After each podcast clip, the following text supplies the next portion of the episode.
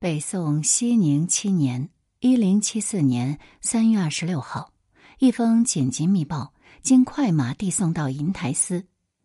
银台司负责接收全国奏状案牍，抄写条目，经通进司上送皇帝，并发付有关部门，督促及时处理。午后，宋神宗收到密报，打开一看，是一幅流民图和一封奏状。流民图的背景是汴京城安上门外，只见图中风沙埋缢，成群的灾民扶老携幼塞满大道，有的挖野草、剥树皮，掺一点米糠麦麸聊以果腹；有的披枷带锁，拆屋卖房，偿付官债，个个瘦骨嶙峋，愁容满面，衣衫褴褛。神宗大惊失色，连忙翻开奏状。几乎字字锥心，臣服睹去年大蝗，秋冬抗旱，以至于今，经春不雨，麦苗枯焦，黍粟麻豆力不及众。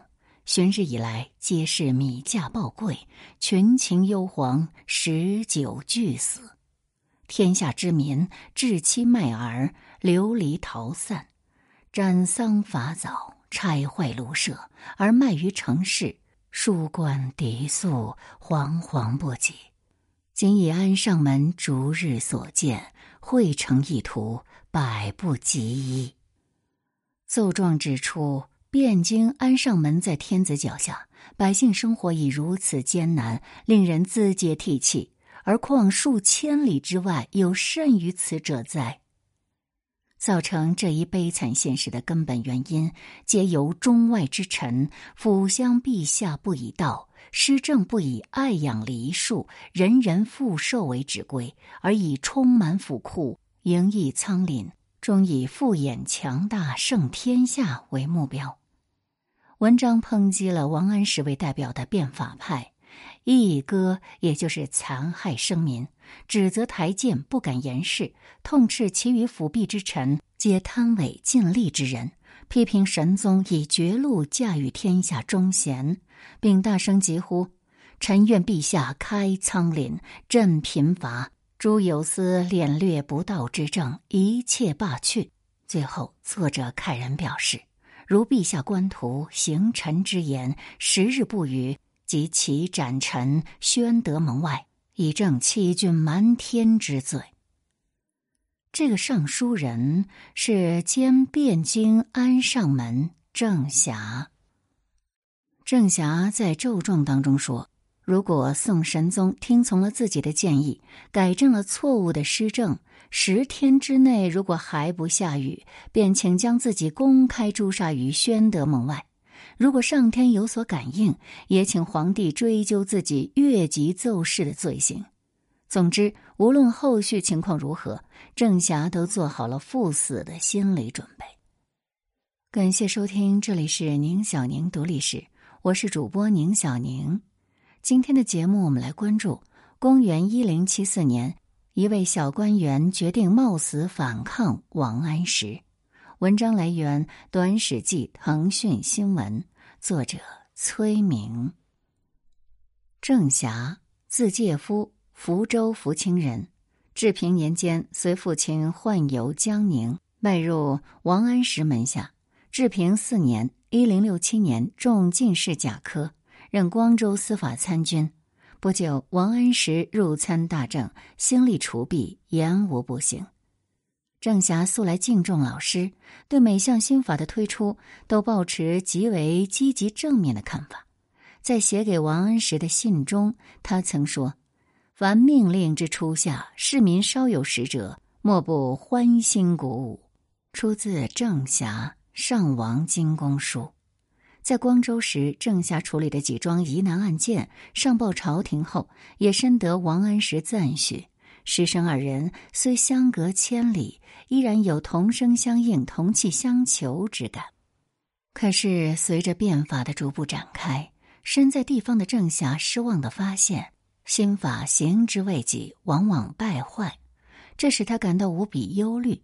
因此，熙宁五年（一零七二年春）任满回京时，他就决定沿途访问田父野老，多方了解新法推行的具体情况，研究之所以败坏的缘由。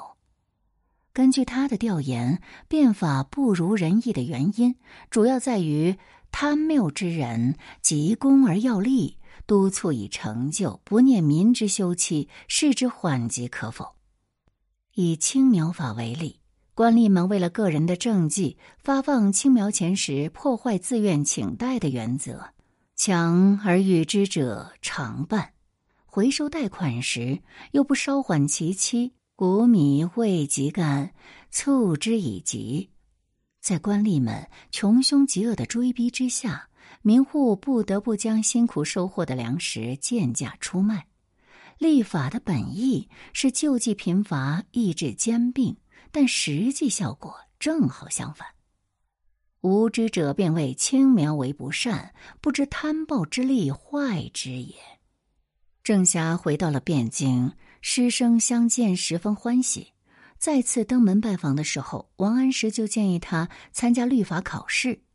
王安石推行贡举法改革，设立新科民法，考试断案、刑名、刑统一等。他重点要考察应试者的实际司法能力。郑侠回京时，正当释法之令出行，选人通过律法考试即可改为京官。王安石建议郑侠参加律法考试，无疑是指出一条仕宦捷径，也表明自己对郑侠的欣赏。相信以郑侠的能力应付这类考试是绰绰有余的。但郑侠婉言谢绝了。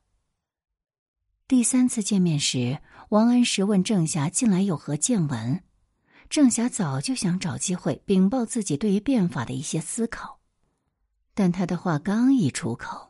王安石就表现出明显的排斥态度，原本亲密的师生情谊顿时蒙上些许阴影。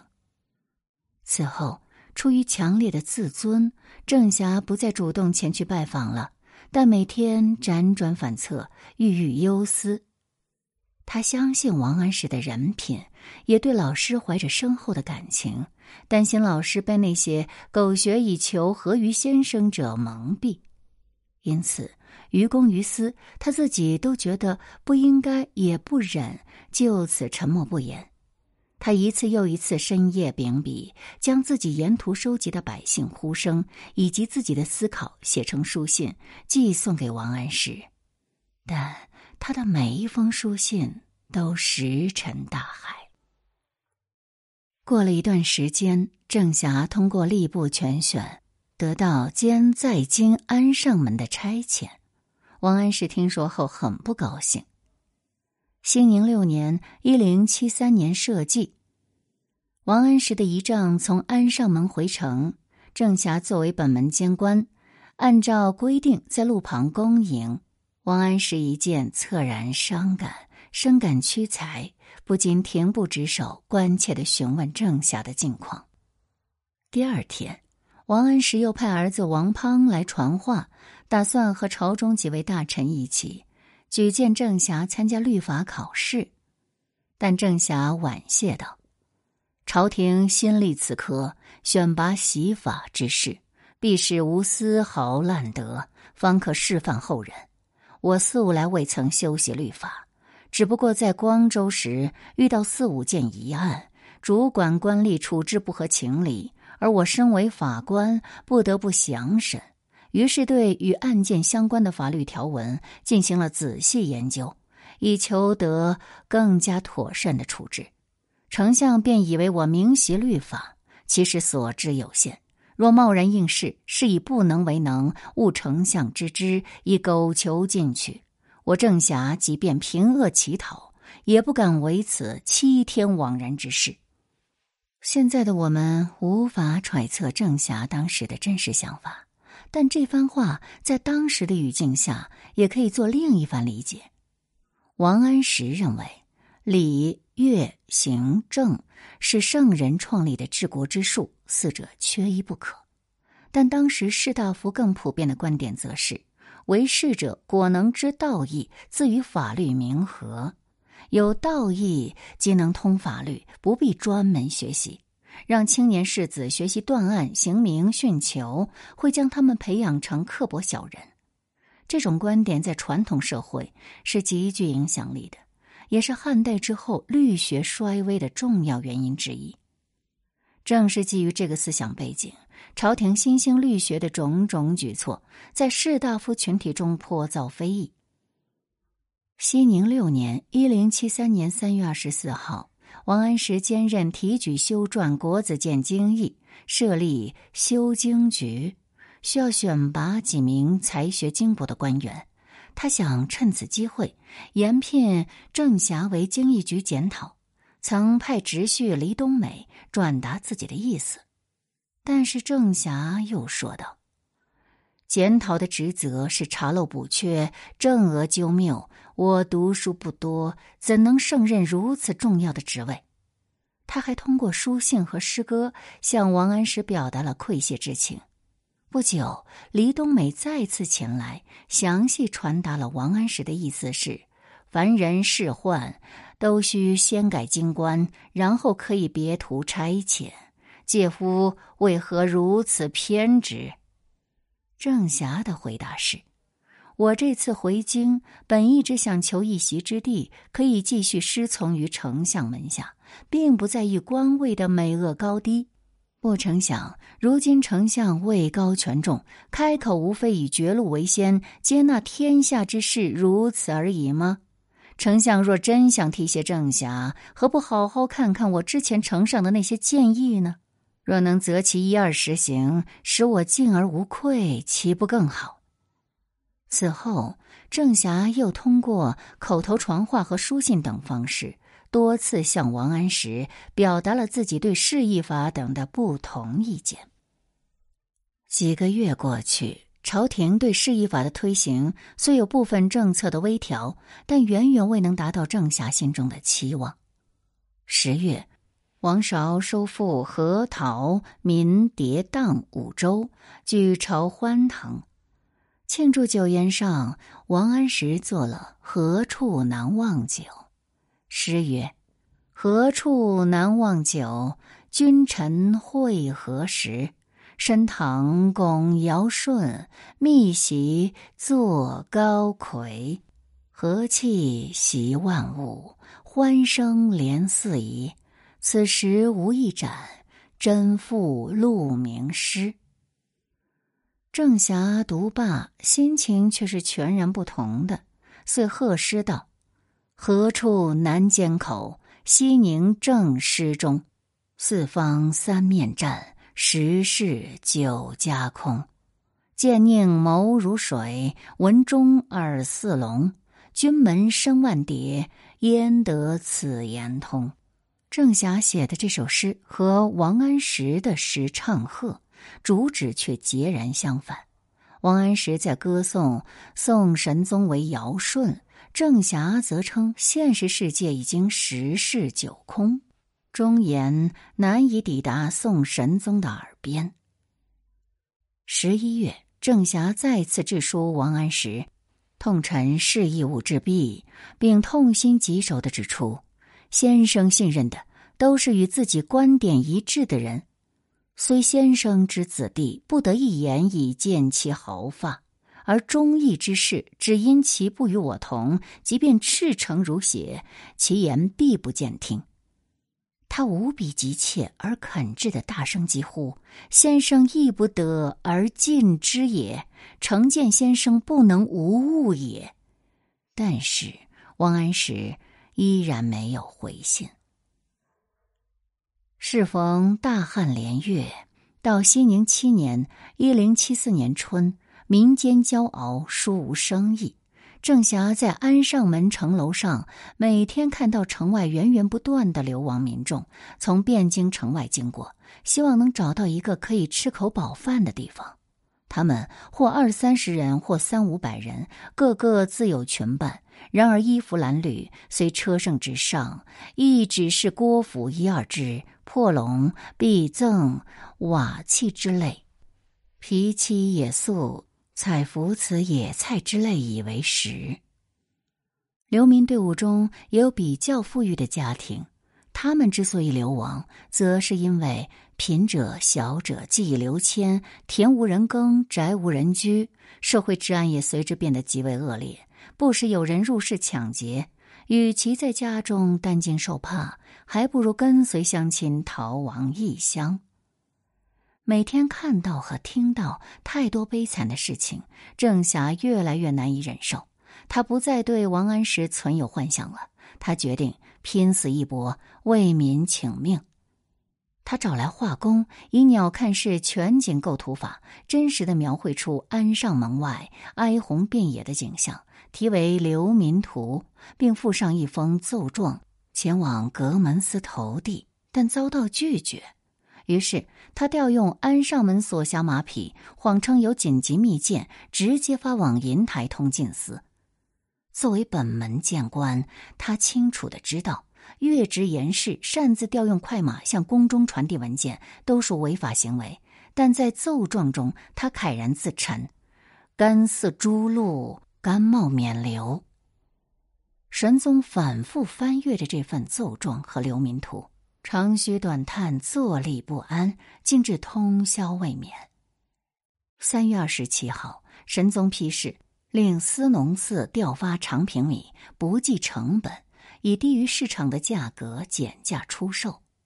当时京城的米价每斗已达一百五十钱。在此之前，司农寺三司曾调集共计一百二十万斛官米，将米价平抑到每斗百钱。现在再次减到每斗九十钱。此外，神宗还令在京各城门减收百姓运货出入城门的税额。当天晚上，又令翰林学士承旨韩维进宫起草诏令。韩维是神宗东宫旧人，又是王安石的好友。变法开始之后，他与王安石渐行渐远。这段时间，韩维多次向神宗反映，当此旱灾之际，民不聊生，但京畿各县仍催缴青苗钱甚急，往往鞭挞取足，置伐丧为先，以益强祸。他强烈谴责朝廷当政者兴兵拓土，处之不疑，行之甚锐，减免租税，救民水火，却迟迟而不肯发。每次面见，韩维都极力劝说神宗，痛自责己，下诏广求直言，以开拥蔽，大赦天下，以和人情。三月二十八号，韩维起草了皇帝诏书。三月三十号，由中书正式颁发全国。诏曰：“朕赦道日浅，眼于治治，正时绝众，以干阴阳之和，乃自东迄今，汉汉为虐，四海之内，被灾者广。见诏有司，损常善。”必正殿，祭色则消变。历月子久，未蒙修应，嗷嗷下民，大命尽止。终夜已星，振寂弥宁，求为其咎，未之忧出。一者朕之听纳不得于礼于，欲送非其情于，复敛失其节于。中谋党言，欲于上文。而阿谀拥蔽以成其私者众于，何家器之久不孝也？应中外文武臣僚，并许时风言朝政阙事，朕将亲览，考求其当，以辅正理。三世大夫，其勿悉心交警，承朕至焉。大灾之年。皇帝下诏罪己，广求天下直言，原是惯例。然而，对于变法和反变法两大势力缠斗已经超过五年的北宋政坛而言，显然又不只是惯例而已。这道诏书无疑是释放出一系列的政治信号。首先，上与安石如一人的时代已经过去了；其次，神宗似乎开始认同变法违逆天道的说法。熙宁二年（一零六九年）以来，没有自然灾害或异常天象出现，反变法派必定借以论奏新法。王安石曾无数次进行辩驳，以往他都能成功的说服神宗，这一次却失败了。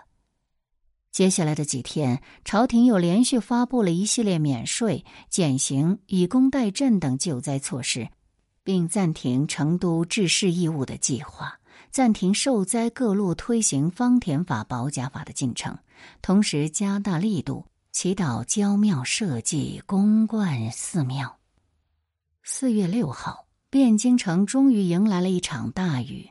四月七号，京师雨足，群臣恭贺，奏请神宗皇帝御正殿赴长善。欢腾过后，神宗将郑侠的奏书和流民图出示给诸位辅臣，责备道：“卿等常说法度修明，礼乐兴行，民物康复，虽唐虞三代无已过，如今民间竟如此凄惨。”众辅臣一齐惶恐谢罪，王安石更是神色惨然。神宗问。卿可认识郑侠？王安石答：“常从臣问学。”这一天，神宗传旨，免除了郑侠擅发马地之罪。感谢收听，这里是宁小宁读历史。我们来看看网友们的看法。王安石的变法分为两种：保甲法、降兵法就还行，和经济相关的基本上就是灾难了。比如青苗法，官员真的敢给穷人放贷吗？收不回来怎么办？不放还有 KPI，那么只能逼富农借贷了。宝马法，让西北老百姓每家领养一匹马，然后卖给国家，养死了要赔。但是老百姓第一没有养马的技术，其次没有养马的条件，马又不是猪，不能保证运动量就会生病。要保证运动量，就要有专门的跑马场。老百姓谁家有这么大的地呢？结果马匹大量死亡，老百姓赔钱赔到破产。搞市易法，为了低买高卖赚差价，强逼商户高价从政府进货，开封城内商户纷纷破产。王安石变法的问题在于：第一，无视经济规律是想当然。其次，刚愎自用，错了也不改。在中国古代，我特别喜欢春秋和魏晋时期的读书人。北宋的读书人也有非常有趣且让人敬仰的，但王安石和司马光两人的绝对精卫之斗，让我更加喜欢苏东坡。中国历史上似乎王与司马皆有故事，东晋是王与司马共天下。而北宋则是王与司马拱天下。其实，要是北宋这两位圣人互相学会取长补短，那该多好！最让人难受的是，明明知道这两位圣人都有错，但他们的德行与精神又是那么的光亮照人，竟让我们不知道说谁错了。王安石在功德上没什么问题。有问题的是，他认为天下人都有功德心，或者要求天下人有功德心。其次，他不懂经济学或者实用哲学，其实就是中国哲学的问题。中国哲学不愿承认世间万象实际不能归到圣人教化里，其实也正是不能归化，世界才能生机勃勃。万众归一，就算是归了圣，也只能死路一条。